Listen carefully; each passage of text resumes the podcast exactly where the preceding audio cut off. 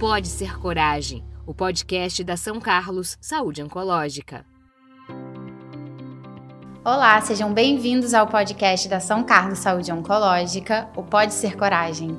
Meu nome é Dominique Fuser, eu sou médica, especialista em medicina nuclear na São Carlos e estou hoje com a minha parceira Bianca Goulart. Oi, gente, tudo bem? Que é jornalista e faz parte do nosso time de marketing, para receber algumas convidadas no nosso episódio de hoje. Conta um pouquinho pra gente, Bianca, sobre o que é o nosso episódio hoje.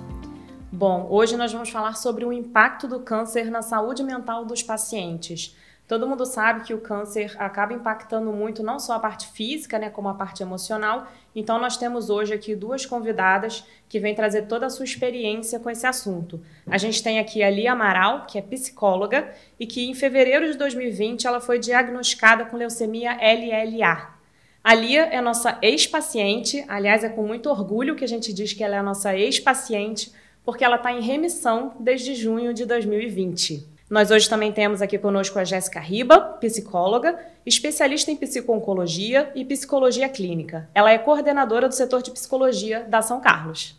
Então, para a gente começar, queria perguntar para a Lia, como é que foi o diagnóstico, como é que você se sentiu quando você recebeu esse diagnóstico?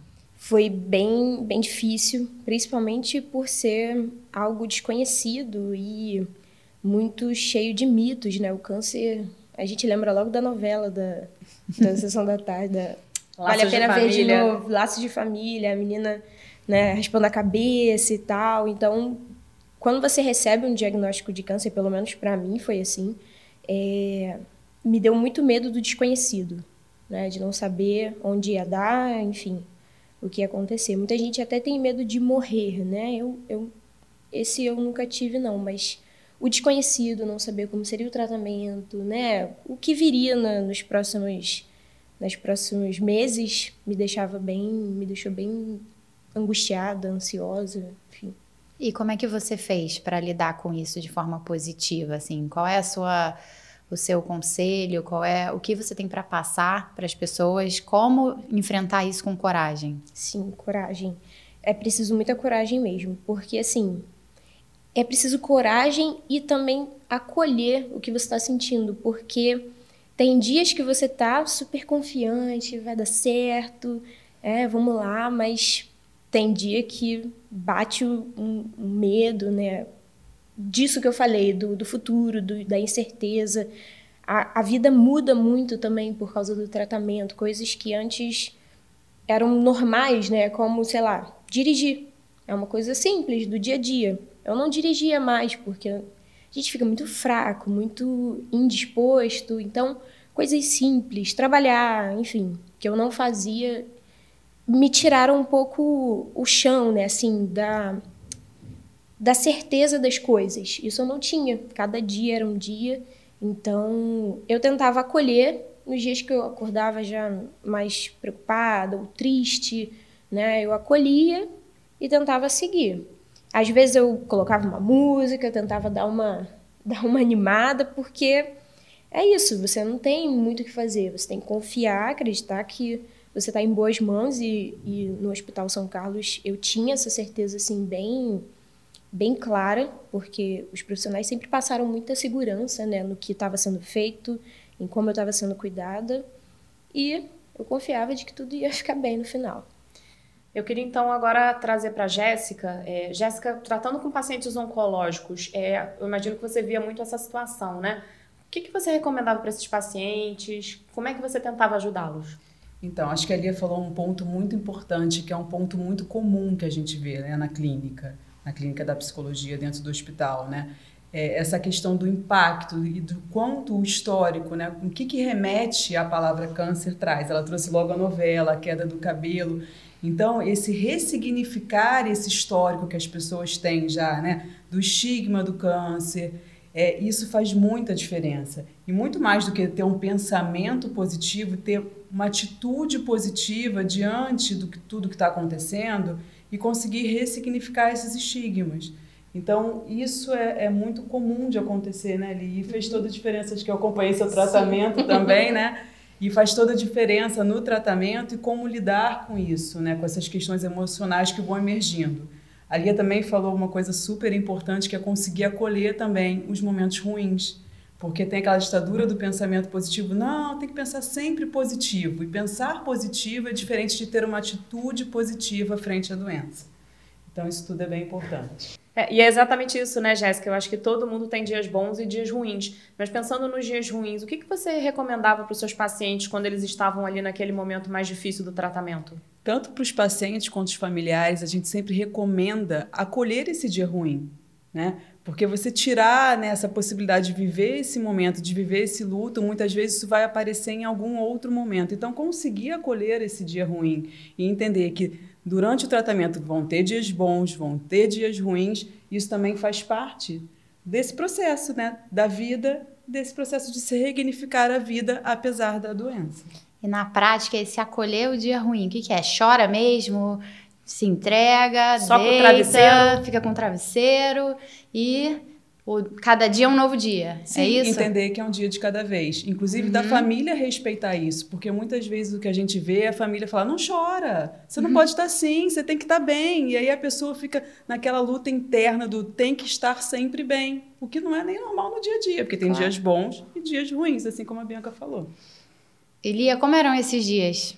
Felizmente, é, eu sou casada, né? Moro eu e meu marido, e ele acolhia muito bem. Ele fazia exatamente isso. Ele não ficava, ah, não, não chora. Não, ele falava, deve estar tá difícil mesmo, não consigo imaginar o que você está passando, sentindo. Quer chorar, chora. Quer ficar triste, quer ficar só deitada, dormindo? Fica. Mas sem. Mas ele também me trazia possibilidades né? Às vezes, sei lá, no hospital mesmo, quando eu estava internada fazendo a quimioterapia, eu ficava geralmente uma semana internada direto. E aí, às vezes, quando acordava, ele dava essa ideia, ele, ah, quer botar uma música? Não, uma música animada para antes de tomar banho, né? Antes de fazer aquela rotina da manhã. Ele falava, ah, vamos botar uma música, vamos animar aqui e tal. Então, ele fazia, ele conseguia me, me incentivar. Tanto acolher né, aquilo que eu estava sentindo, mas também me incentivar a ver outras coisas e, conseguir enxergar outras possibilidades. Isso foi bem importante. E até ressignificar esse processo de internação, né? Porque hum. muitas vezes esse processo de estar hospitalizado, de perder um pouco esse foco da casa, né? Vai trazendo um, um humor mais entristecido. E o quanto é importante isso que você falou. Vamos ouvir uma música, vamos jogar alguma coisa, vamos ver um filme junto, né? Sim. Acolher essa tristeza que vem, mas conseguir ressignificar esse momento de uma outra forma. Sim, sim. Ele também sempre dava. Ele fazia, por exemplo, questão de levar o meu travesseiro. Uma coisa simples, mas ele nunca esquecia. Pro hospital. Não, isso. Levava sempre o meu travesseiro pro hospital. Para você se sentir confortável. Sim, sim. Porque é o nosso travesseiro, né? então, é, detalhes que a família pode fazer, porque não tem como eles tirarem, viverem aquilo no nosso lugar, mas eles podem tornar as coisas mais leves. Né? A família tem um papel muito importante né, dentro desse processo. Sim. Eu acho que não só de, de, de apoiar o paciente, mas até de viver esses sentimentos, né? Então, é, eu queria perguntar para a Jéssica, como é que como é que a gente pode ajudar um, um acompanhante, uma esposa, um, um, marido, um parceiro a lidar com o câncer do companheiro? Que, que, que, que, né, pensando um pouco do outro lado, né, não só do lado do paciente, mas do lado de quem está ali tentando ajudar. Como é que essa pessoa pode lidar com isso, né, com essa sensação de que a qualquer momento você pode perder aquela pessoa, né? Sim, tem essa questão do familiar, né, e desse medo, desse luto antecipatório, né? São lutos que a gente vai vivendo e que a gente vai vivendo durante a vida, sobretudo durante o adoecimento, né? Que a família vai vivendo junto também. Aquela família também está vivendo um processo novo, um processo de ressignificar, né? Como a Lia falou, muitas vezes um casal né? É, o marido também vai ter que mudar a vida dele, vai ter que mudar a rotina dele para estar tá junto, para estar tá próximo. Então, na verdade, o modo como cada um vai lidar vai muito de como aquele casal já lidava, né? Com esses artifícios. Por exemplo, a Lia falou do marido dela que trouxe o travesseiro, né? Era, um, era algo significante para eles. Outros casais, né, trazem é, fotos da família, cartas. Hoje em dia, com as redes sociais e com a tecnologia, isso ficou muito mais fácil. Faz vídeo chamada com os netos, né? é um boa noite que está que tá junto. Então, esse processo muito mais de estar junto e estar tá vivendo junto e um acolhendo esse momento de ressignificar. Eu estou usando muito a palavra ressignificar porque eu acho que talvez dentro do processo emocional é o que mais fica, né? É, de ressignificar junto ajuda muito. Às vezes os familiares chegam para a gente, o que, que eu faço? Né? E aí sim, a gente não tem um manual e nenhuma resposta pronta, mas a gente sabe que só o fato de estar tá ali junto já é estar tá fazendo muito. E as pessoas acham que um ato, né, uma palavra, alguma coisa, não, fica ali junto, escuta, dá um abraço, né, pega na mão. Eu acho isso que você falou sobre abraçar o dia ruim é muito importante, né? Eu acho que o familiar saber disso, você dá esse conselho para ele também, né? Poxa, abraça o dia ruim, entende? Isso eu acho que fiquei bem. É, eu acho que isso faz toda a diferença.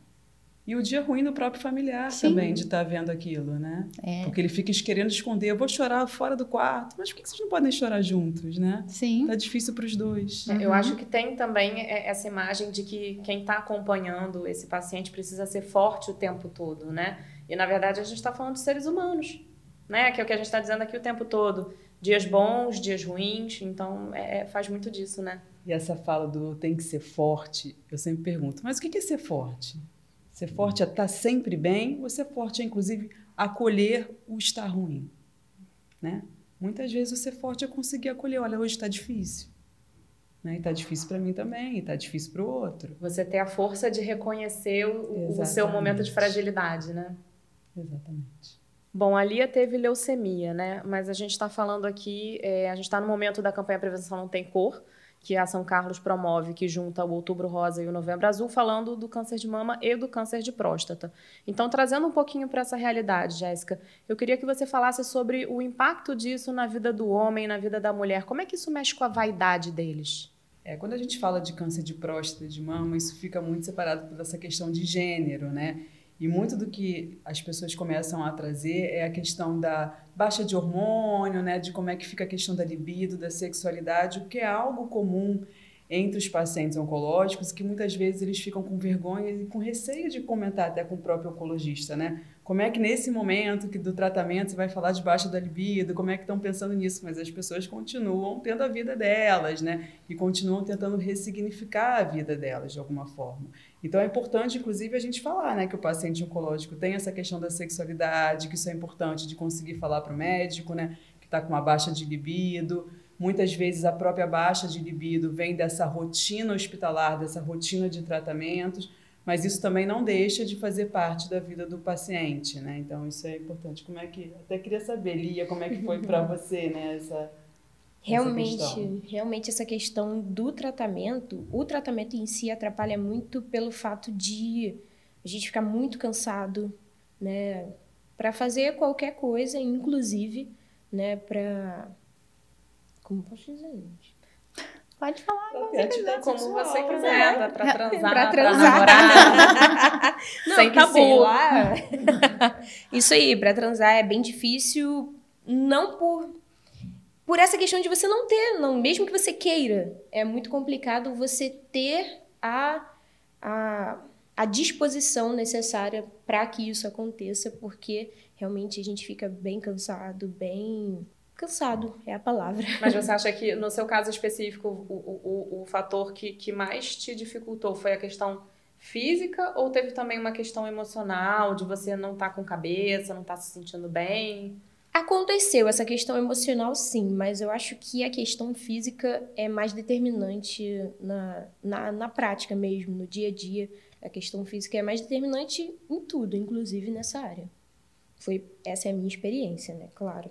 É, e eu no consultório, às vezes, eu tenho paciente que pergunta, mas doutora, pode transar? Uhum. Pergunta mesmo. E eu acho que é importante, Sim. assim, até, porque às vezes não perguntam, aí às vezes o, a, o, o acompanhante sai, ou então a própria uhum. acompanhante, o paciente sai da sala, ele volta e fala assim, doutora, meu marido pode transar, ou minha esposa pode transar. É vida real. É né? vida real, é isso. E isso é uma coisa que não é muito falada, né? E eu já ouvi perspectiva dos dois lados, assim, tanto da parte do cansaço, do, do, do, fato dos tratamentos deixarem a gente bem cansado, bem abatido, sem energia, né? Uhum.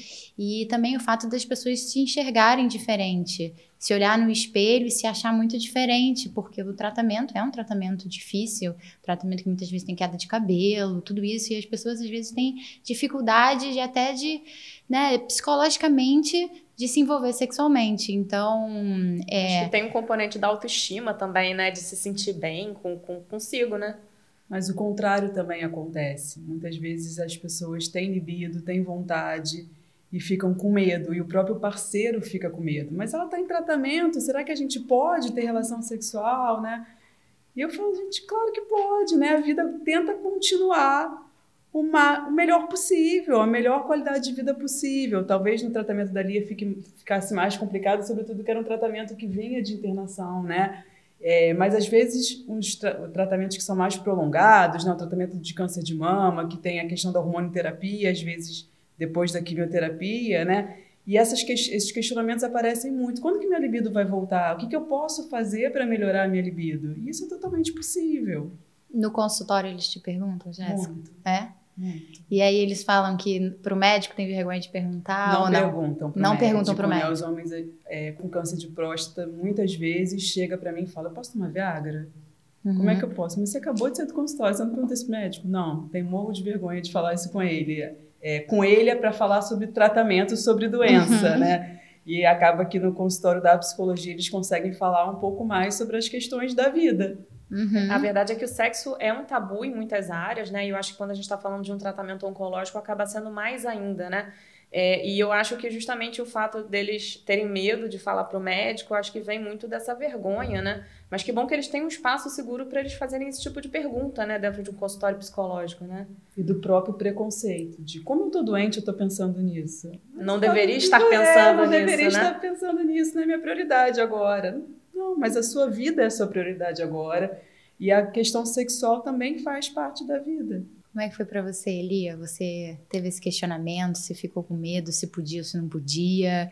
Ou conversou com alguém sobre isso? Ou ficou tranquila desde o início? Como é que foi? É, eu tive essas questões, mas eu perguntei para minha médica. isso aí. não, não tive vergonha de perguntar, não. E é, ela falou exatamente isso, que é normal e pode e não tem problema nenhum, desde que feito sempre com segurança, até porque a minha imunidade ficava muito, muito, muito baixa, então ela só recomendava esse reforço na segurança, né? Mas perfeitamente normal e, e bom fazer. Ótimo. Inclusive para autoestima. Sim. Voltar a se sentir Faz bem para a cabeça. Apesar. Sim, com certeza. Então, é, falando um pouquinho do seu momento da remissão, né? É, no ano passado você recebeu então a notícia de que você estava em remissão, seu câncer estava em remissão. E o que, que, mudou na sua vida depois de ter vivido toda essa experiência? Como é que era a Lia de antes e como é que é a Lia de hoje? O que, que mudou ou não mudou? Uhum. É, eu sempre fui uma pessoa assim, bem, digamos, apaixonada pela vida. Sempre gostei de viver, de fazer, de me divertir, mas parece que agora é mais. e, e, eu noto também uma, uma, um critério maior em, no que, que eu gasto a minha energia de vida, assim. Eu não fico perdendo tempo com o que não vale a pena. Porque você, quando fica frente a esse diagnóstico, você repensa muitas coisas que estavam num lugar de prioridade e você para para pensar, será que deveria estar nesse lugar mesmo? Será que é tão importante assim? É, porque você vê o quanto a gente é passageiro, né? Enfim. Então, eu acho que o que mais mudou foi isso, assim, como eu gasto meu tempo e minha energia e minha vida, enfim. Procuro... Você fala mais não hoje? Falo, falo. Do que antes? Falo. Ah, é... não quero ir? Não vou. Não vou, é isso. Você pode dizer que é um processo de amadurecimento, talvez? Sim, sim. E de autocuidado também. Porque às vezes a gente faz coisas que não quer fazer só porque acha que tem que fazer. E não necessariamente, né? Para ah, para não magoar alguém. Mas e eu? né? Onde eu tô nesse, nesse caminho, nesse percurso? Eu tô me agradando e cuidando de mim? Porque o tempo é uma coisa que não volta, que você gasta né? Você doa para alguém e você nunca pode, nunca vai conseguir pegar ele de volta. E eu acho que isso acaba sendo, se refletindo na, nas nossas vidas mesmo como um todo, porque quantas vezes a gente não viveu um, um dia atrás do outro sem pensar, apenas resolvendo os problemas, é, sem viver cada momento de verdade, sem estar ali, né, presente. Então eu acho que fica também esse questionamento da, da gente entender né? Que a vida ela é preciosa, ela vale muito e, e ela é finita, né? Ela tem tempo. E ela vale muito hoje. a gente tem essa tendência, né? Do vou trabalhar e juntar dinheiro o resto da minha vida para na aposentadoria realizar todos os meus sonhos. Não, por que não hoje, né? Por que não juntar um dinheiro hoje para realizar um projeto? Por que não realizar um projeto que está lá na gaveta? Por que juntar tanto dinheiro é. e deixa de aproveitar outras coisas? E, e também aproveitar, inclusive, o que não é bom. Porque quando eu falei que eu sentia falta do cotidiano, né, das coisas do dia a dia, eu sentia falta, inclusive, dos problemas do dia a dia. Sei lá, um pneu que fura, é, enfrentar fila no mercado. Eu acho que isso fica muito mais fácil, né? É, porque às vezes, às vezes eu sentia falta de reclamar de alguma coisa assim boba. porque quando você está no tratamento, Geralmente as suas reclamações são sempre de coisas muito grandes e muito complexas de serem resolvidas, né? Ou coisas que não estão no seu controle. E aí você sente falta dessas pequenas coisas. Então, você valoriza a vida, mas não só as coisas boas. Inclusive, as coisas ruins passam a ter um novo significado. Interessante isso. E eu até queria fazer um link com, com o tema da nossa campanha, que é Viver Bem é Cuidar Bem né? Como, como a gente se cuidar para cuidar do outro, até para os familiares, é, aprenderem a, a, valorizar isso, cuidar, cuidar de você, pensar em você, saber o que quer, o que te faz mal, o que te faz bem, você ficar mais forte para poder ajudar quem está do seu lado e você com você mesmo, né? Você se cuidar, aprender, como isso, o amadurecimento que você falou, saber dizer não, saber fazer as coisas que eu gosto no meu tempo, saber quem sou eu para poder me cuidar e ser mais forte. Eu acho que essa campanha Viver e Cuidar Bem encaixa bem nesse é, essa e fala. que a Jéssica e a Eli, as duas são embaixadoras da campanha, né, da Prevenção Isso. Não Tem Cor. Com muito orgulho. E estão aqui com a gente porque realmente elas têm muito a dizer, né? Com certeza. Muito bem, então eu queria agradecer a Jéssica, agradecer a Lia pela presença aqui conosco para compartilhar a experiência, a história de vocês. Isso tem muito valor, é muito bacana. É, e eu queria só então recapitular rapidamente, falando em saúde mental, falando em cuidado, o que, que a gente pode resumir para os nossos ouvintes? O que, que a gente pode trazer do que é de fato importante sobre tudo que a gente falou aqui agora? Talvez se eu tivesse que usar uma palavra para resumir, vocês me viram eu já falando sei qual isso é. muito é ressignificar. o quanto é importante né, a gente conseguir ressignificar e acolher também, entender que os bons momentos existem, os maus momentos existem e tudo passa. passa. Lia, uma palavra? ressignificar. Ressignificar, tudo bem. Então, gente, vamos ressignificar a vida, vamos ressignificar o câncer. Muito obrigada pela presença de vocês. E para você que nos acompanhou até aqui, o nosso muito obrigada.